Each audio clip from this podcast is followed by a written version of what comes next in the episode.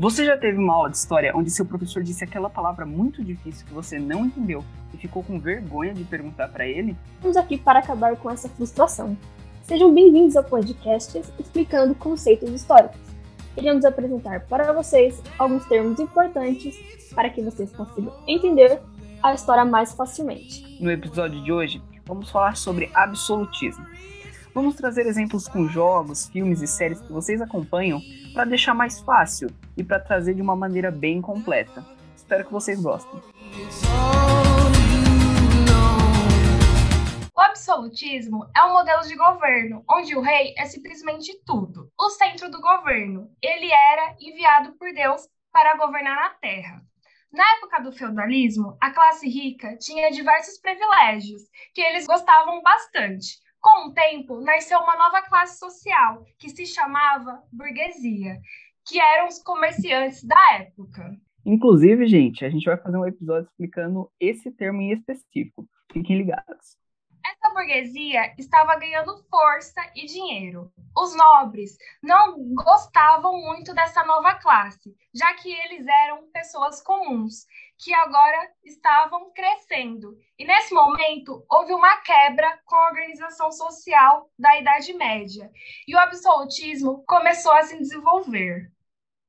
O objetivo desse absolutismo era ser uma reação a essa burguesia isso porque os nobres ricos não queriam perder seus privilégios, né?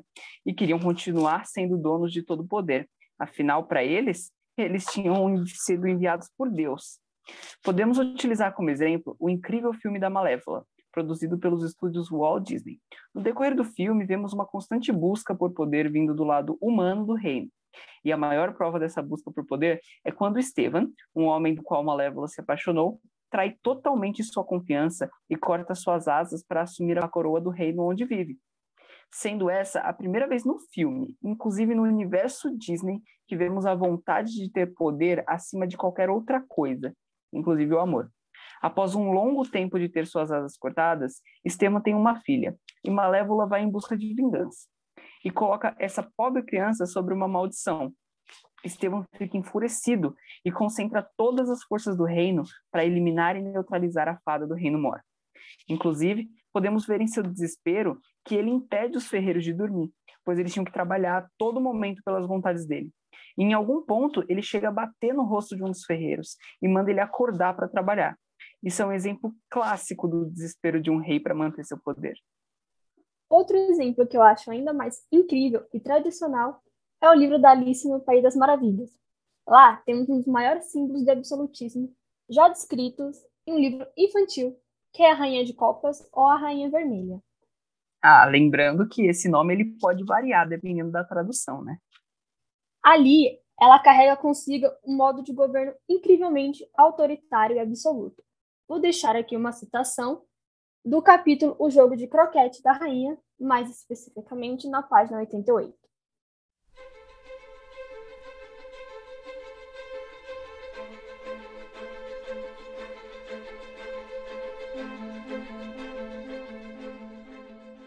Poderiam me dizer, por favor? Alice pediu um pouco tímida. Por que estão pintando essas rosas de vermelho? Cinco e sete não disseram nada, mas olharam para o dois e falaram em voz baixa. Ora, o fato é que, senhorita, essa aqui deveria ter sido uma roseira vermelha. Colocamos uma branca por engano. Se a rainha descobrir isso, todos teremos nossas cabeças cortadas. Você sabe.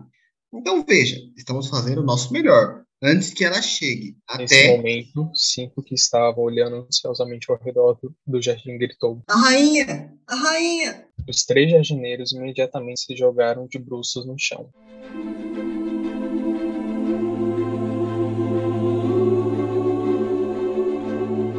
Podemos ver nessa cena o medo que os servos da rainha têm dela, já que eles tinham a mentalidade que por conta deste erro que cometeram, plantando uma rosa da cor diferente do interesse da rainha, teriam suas cabeças cortadas. É impressionante que há uma frase clássica quando pensamos em Alice no País das Maravilhas. É a fala da rainha de copas gritando: cortem as cabeças.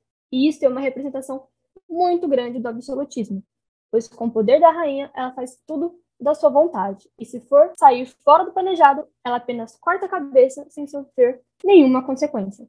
A presença da Alice no Rei das Maravilhas causa um alvoroço ao reinado da rainha, tanto que no fim do livro Alice é colocada sobre julgamento por desacatar a rainha.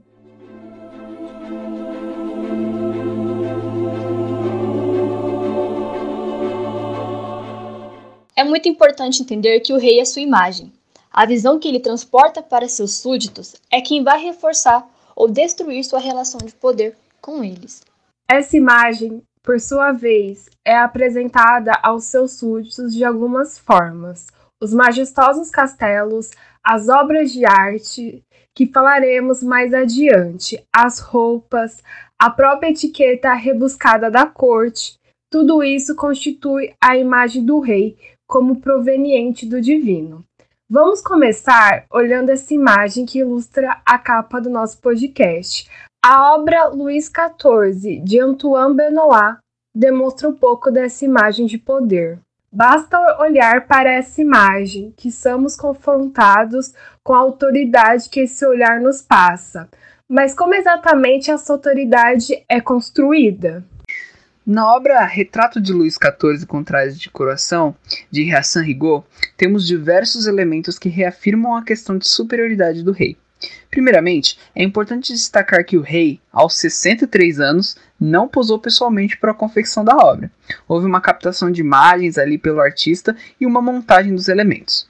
Os primeiros elementos a se destacar são o salto alto e a peruca, que foram usados para deixar o rei, que tinha só 1,60m aproximadamente, mais alto. O cetro de prata dourada é o bastão de comando, símbolo de força e autoridade suprema do rei, que conduz os seus súditos. A espada é o símbolo da bravura guerreira que mantém a paz do reino.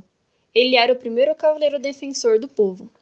A coroa representa sua aproximação com o divino, e o manto representa a pureza moral e a integridade do rei. Tudo isso e mais outros diversos símbolos constroem a imagem do rei, como conhecemos. Já imaginou como o rei ficaria sem essas coisas? Bom, Peter Burke sim, em seu livro A Fabricação do Rei, é colocada uma ilustração que representa muito bem essa questão. Dá um Google aí que vocês acharão a imagem do livro. Luís XIV era conhecido como Rei Sol, o que o aproximava ainda mais do divino. No Palácio de Versalhes tem uma obra chamada Alegoria de Luís XIV como Apolo na Carruagem do Sol. Nessa obra, o rei é representado como sendo Apolo, o deus do sol na mitologia grega. Diz aí, o que mais divino do que ser o deus Sol? Simplesmente a divindade mais importante de quase todas as mitologias do mundo. Para ilustrar essa questão, vamos pensar em mais um ilustre livro infantil. Em O Mágico de Oz, temos uma bela representação para entender como o rei é meramente aparência, sem importar o que é o ser humano por trás. O Mágico de Oz, governante da Terra de Oz, é simplesmente um homem velho, baixinho e careca, mas ele constrói, usando hologramas, uma imagem poderosa e intimidadora. Cada vez que um cidadão ia falar com o mágico, ele se mostrava de uma forma diferente. Às vezes um dragão, às vezes uma cabeça gigante, às vezes uma bela donzela. Quando Dorothy e seus amigos retornaram de sua aventura atrás da bruxa má do oeste e eles entraram na sala do rei, há um diálogo que mostra muito bem quem é o rei absolutista, ou melhor, quem ele achava que ele era.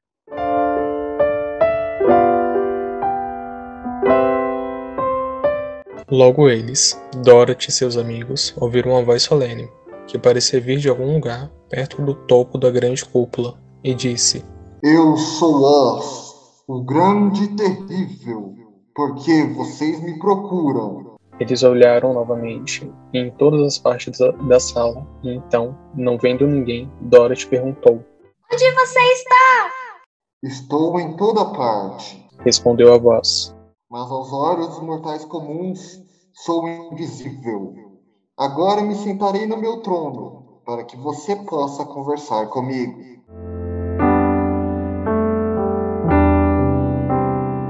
Tem uma frase muito famosa do rei Luís XIV que o Estado sou eu. E se a gente pega o Mágico de Oz, né, a gente tem uma frase que fala que o Oz está em toda parte a maioria das pessoas nem sabe, não sabia o real rosto do Mágico de Oz, mas eles sabiam que ele estava em todo lugar. Então, isso representa um pouco essa questão do absolutismo. Sim, inclusive o Mágico de Oz, ele era um grande farsante, porque ele governava ali tudo, todo o Oz ele governava de dentro da cidade das Esmeraldas, né, que é o centro da, da civilização Oz ali. E essa cidade, ela era famosíssima porque tudo em sua construção era feito de esmeralda. E quando na verdade não era bem assim. É, tudo era branco e os, os moradores e os visitantes eram obrigados a usar um óculos de lente verde para filtrar essa cor branca e transformar em verde. É que nem o castelo de Versalhes, não é? Que remete muito a essa questão do rei, né? Do poder dele. Por isso que ele é tão grande e luxuoso, né? Como a cidade de Esmeralda. Com certeza, é tudo uma construção. É essa ideia mesmo, né? De que o rei ele é uma construção, né? Ele é, ele é as suas riquezas, ele é a sua imagem. Então, tipo, ter uma cidade inteira, um castelo inteiro construído de esmeraldas é extremamente é, é uma demonstração extrema de poder, esse poder absoluto que a gente vem tratando aqui. Lembra quando a gente falou do filme da Malévola? Tem uma frase que é muito interessante que fala sobre essa questão do poder. Se você quer conhecer alguém, dê a ela o poder. E essa frase é muito famosa em livros didáticos. Acredito que você que está me ouvindo já deve ter ouvido falar de seu professor de história essa frase.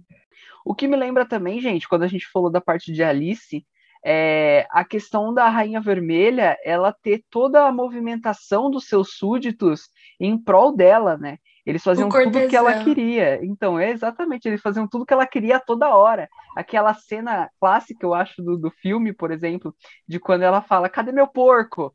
E aí eles colocam lá o porco para ela, o, o coisinho para ela colocar o pé, sabe? Tipo, é, a parte também da, da torta, quem comeu minha torta, e aí ela faz uma vistoria super grossa em cima dos soldadinhos ali para para ver quem tinha comido a torta. Eu acho que tudo isso é uma representação bastante do poder, né? E para vocês terem uma ideia, a rainha de copas, a rainha vermelha do filme da Disney, ela é muito, mas muito menos autoritária do que a rainha do livro. Porque a rainha do livro, ela literalmente faz as pessoas andarem em prol dela. Literalmente, as pessoas andam numa fila do jeito que ela quer. Se muda, ela corta a cabeça. E, e no filme é literal entendeu? Ela realmente, no, desculpa, no livro, é realmente literal. Se alguém descumprir, não tem palavra nenhuma. Ela vai e mata, entendeu? Na do filme, ela é mais romantizada para ser um personagem da Disney. Isso é até meio assustador, né? Eu acho que também me, isso, você falando agora, me lembrou aquela cena clássica também, que o pessoal, eles estão assim, lá na, na, no julgamento do chapeleiro, se eu não me engano, a parte do filme, e aí cai um dos pedaços lá da, do rosto do, das pessoas, e você percebe que as pessoas, elas se fantasiam, entre aspas, né, elas usam acessórios que modificam sua aparência para fazer com que a rainha não se sinta é, feia, né, por causa da, da, do cabeção que ela tem. E aí você percebe como os súditos eles são devotados e naquela questão da rainha de copas não é nem por uma questão de respeito, eu acho, mas é pela questão do medo dela, né? Porque qualquer coisa é corte a cabeça, né? Sim, a rainha de copas da Disney, ela foi muito bem elaborada, na real, porque eles perceberam que eles teriam que tirar um pouco da, vamos dizer, violência que ela tinha mas ainda queriam deixar esse modo autoritário nela. Então eles fizeram ela de um jeito muito bem feito, dentro do possível padrão do, da própria empresa. Sim, e eu acho legal da, do pessoal imaginar que esse tipo de governo autoritário, bem absolutista, assim, nesse sentido, é exatamente o que a gente quer explicar para vocês. É super válido, seria super válido na época do absolutismo, o rei falar assim: olha, eu quero que corte a cabeça daquela pessoa porque ela está sendo contra a minha doutrina. Ponto. Aquela pessoa está andando para o lado errado, eu não quero, corta a cabeça, pode matar. E o rei é absoluto, ele manda, até porque ele tem o, a, a ideia da, da, da, do divino, né? Ele veio do divino, então o que ele fala é, é vindo do divino, ele tem esse poder. E a Disney representa isso tremendamente bem. Outro filme que a gente também pode usar como exemplo para falar de absolutismo é os próprios filmes barra livros do Harry Potter, né? Porque temos o nosso querido Voldemort, porque ele não é nada mais do que um líder absolutista. Com certeza, a gente imaginar que o, o, Voldemort, ele, apesar de depois da sua, entre aspas, morte, né, seu desaparecimento ali, ele continuou ainda montando ali seus esquemas, pensando em como ele ia fazer para retornar e, e, e, cumprir a sua missão, inclusive fazendo, assim, são, são trâmites muito interessantes, né? Ele consegue movimentar ali todos os comentários, mesmo de uma maneira secreta, porque no pensamento das pessoas ele tinha desaparecido, né? E, tipo assim, ele consegue movimentar os comensais de uma maneira secreta para conseguir fazer tudo o que ele quer. Isso é absolutamente incrível. Voltando um pouco a essa questão do caráter divino, né, do rei, que ele é o representante de Deus na terra, antigamente, né, acreditava que o rei, ele meio que tinha a capacidade de curar as pessoas, que ele tinha o dom da cura. E é muito interessante essa questão do caráter divino. E até mesmo na atualidade, né, a gente até pode pegar algumas expressões como sangue azul, né, que geralmente a nobreza e o rei se dá para essa questão do laço de sangue. Então, é uma sociedade estamental, né? Se você é filho de camponês, camponês você será para sempre, né? Não tem como você mudar de status nessa sociedade. E isso é um caráter muito interessante sobre o, é, esse governo absolutista. É interessante notar a, o que a imagem do rei absoluto representa para diferentes camadas da sociedade, né?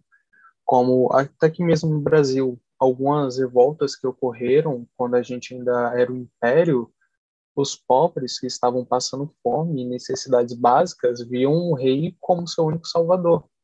Agora, o proprietário de grandes terras, que tinham fazendas e produziam muito e exportavam até, é, eles não viam essa, necessidade no rei, até porque eles conseguiam se manter, eles não tinham, não passavam fome, não, não sofriam nada. Então, o rei era simplesmente uma imagem ali, já que ele, por algum tempo, não tinha um poder absoluto. Aqui no Brasil, a gente vai ter uma constituição muito cedo, tentando manobrar o poder absolutista do rei. Por mais que o primeiro imperador que a gente teve passou por cima disso, o segundo ele vai ficar muito refém dos liberais e dos, dos próprios conservadores. Então ele vai entrar em um joguete político muito diferente como era na França, com Luís XIV, onde não existia nenhum joguete político. Ele era ele e ele mandava. O Estado sou eu. Aqui no Brasil a gente vai ter o absolutismo, mas ele vai se desenvolver de uma forma diferente. Por isso que a visão de determinadas classes também vai ser muito diferente, como a visão de um camponês da, da França, da época do Luís XIV, XV. Sim, é bastante legal também a gente pensar que, tipo assim, o rei, ele era uma figura, na maior, na, na maior parte dos casos, né, era uma figura popular, né, ele era uma figura é, carismática, né, era uma figura bem carismática, pelo que a gente ouve sempre, né, e isso torna ele, para as camadas mais baixas, essa questão do salvador, né, tanto é se a gente parar para pensar o Dom João, quando ele vem para o Brasil, né, com a família real portuguesa, ele tem aquela, aquele ritual diário de ouvir os seus súditos, né? Que é, é o ritual do beijo, né? Que os súditos vão, fazem uma fila e todos eles beijam a, a mão do imperador e pedem alguma coisa, ou fazem uma reclamação, ou talvez elogiam é, o império, e isso é muito interessante, né? Que ele é uma figura popular, uma figura carismática, eu acho que exatamente para construir essa visão de divina, essa visão de Salvador, sabe, na, na mente do, das pessoas. É muito interessante ver no período da regência um desgaste muito grande a ideia do, do rei ser alguém tipo, divino. Com o primeiro imperador que a gente vai ter aqui após a nossa independência, o rei não é tão divino assim. Após o período de regência, o rei ele simplesmente vai ser um símbolo. A partir do momento que aquele símbolo deixa de ter alguma utilidade, ele é simplesmente descartado, jogado de lado por aqueles que realmente governavam o país, aqueles que tinham dinheiro, aqueles que financiavam as obras do imperador, o exército, por exemplo, os grandes agrônomos da época. Eu queria só fazer mais uma citação literária que eu acho interessante, que é para quem já leu Jogos Vorazes. Toda a construção de Panem ali, que é o vamos dizer, o país onde eles vivem, toda a construção é voltada em prol da capital. E ali a capital ela tem um, um chefe, um líder de Estado, que você vê que ele é totalmente absolutista. Ele controla totalmente os 12 barra 13 distritos. O 13 não, porque tem toda a trama da, da, do livro, né? Mas ele controla os 12 distritos. E o que, ele, o que a capital institui é ordem, é lei. E simplesmente, se você desacatar, os pacificadores vão te pegar e te torturar em praça, em praça pública, ou simplesmente te matar no beco escondido. E isso é colocado em todos os três livros de Jogos Vorazes. Tanto que a guerra por Panem começa por esse motivo.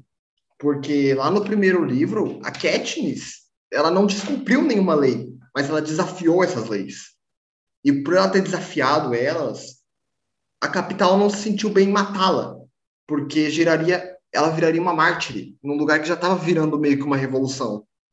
Então ele tratou aquilo com muito cuidado, ele foi muito cauteloso quanto a isso, mantendo ela de uma maneira que ela não fosse considerada uma mártire, mas que ele pudesse apagar, a minimizar o máximo possível. Isso que você falou sobre jogos vorazes me lembrou Joana Dark, né?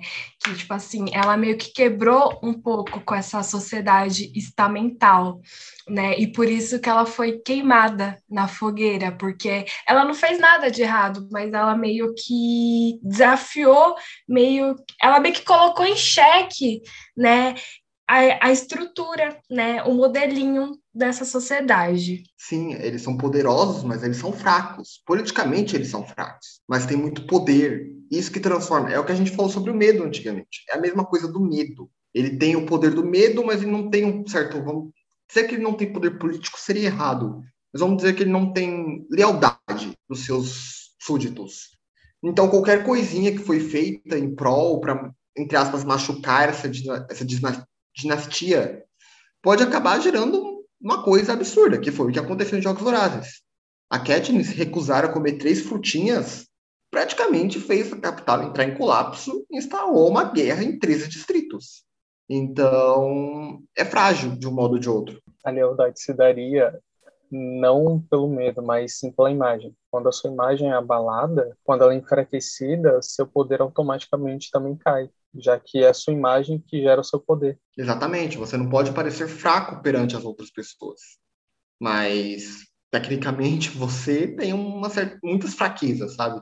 Mas você não pode demonstrá-las. Você, por isso que eles são tão, por isso que eu, pelo menos como pessoa, acredito que eles eram tão entre aspas violentos, porque eles tinham que manter uma uma, uma imagem de respeito. No Voldemort mesmo foi assim. Sim, a Revolução Francesa foi assim. Harry não precisaria ter derrotado ele. Apenas o ato de ser enfrentado já enfraqueceu totalmente quem ele era, a representação Sim, de quem ele era. E a partir dali, outras pessoas iam fazer o mesmo, ou até pior. Exatamente. Só o Harry estar vivo, só ele ter idade para combater o Lorde das Trevas, já fez a Ordem da Fênix ressurgir. Já fez aquelas pessoas que queriam lutar lerguer suas varinhas de novo. Então, é muito interessante você pensar nessa fragilidade. Quando estudamos o absolutismo, alguns estudantes, né, eu me incluo quando eu estava na escola, eu meio que confundia o período moderno com a Idade Média, né? Talvez vocês podem rir da minha cara. Porque normal, normal. a estrutura né, da Idade Média, dessa sociedade né, estamental, né, o camponês, né, o no, a nobreza e o clero, meio que vai se manter né, no absolutismo, né? A única diferença é que o rei passa a ter poder nessa sociedade. No, é, na Idade Média era o clero, né? O rei era apenas um enfeite, né? Na Idade Média.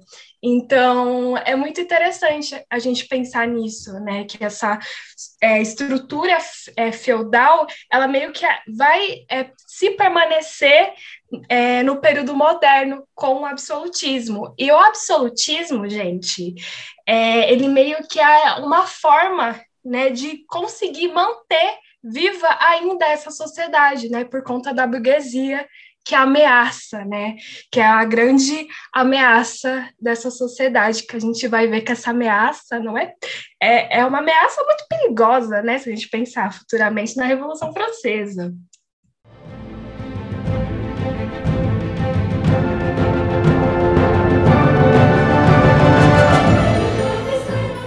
É importante entender que existem diferentes tipos de absolutismo. E o que ocorreu na França, por exemplo, não é o mesmo que aconteceu na Inglaterra, Portugal Espanha ou Rússia. O absolutismo francês, em especial, é o mais importante para que possamos entender o que é o absolutismo. Isso por conta da chamada aristocracia de corte. Para entender o conceito, vamos imaginar um jogo de xadrez. Cada peça tem seu objetivo.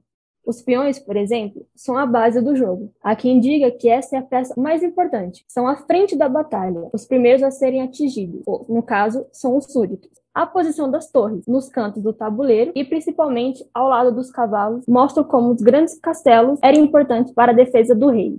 Os cavalos representam os cavaleiros, os que devem defender o povo. Por isso, são mais ágeis e a única peça que pode pular por cima de outras peças.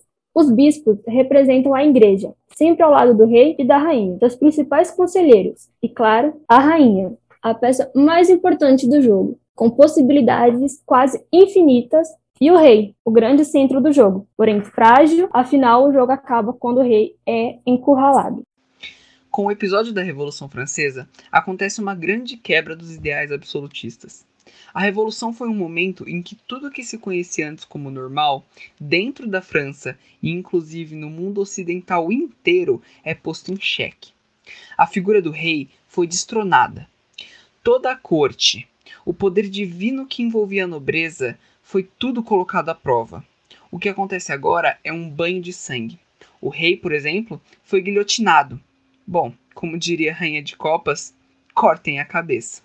Chegamos ao final do episódio, mas antes de finalizarmos, vamos propor uma atividade para vocês. Vamos praticar nossa atitude historiadora e buscar outros filmes, séries, livros ou jogos que tenham referências do absolutismo, assim como fizemos aqui no nosso episódio. Não tenham medo de fazer relações. Qual sua série favorita? Será que nela não tem algum ponto referente ao absolutismo?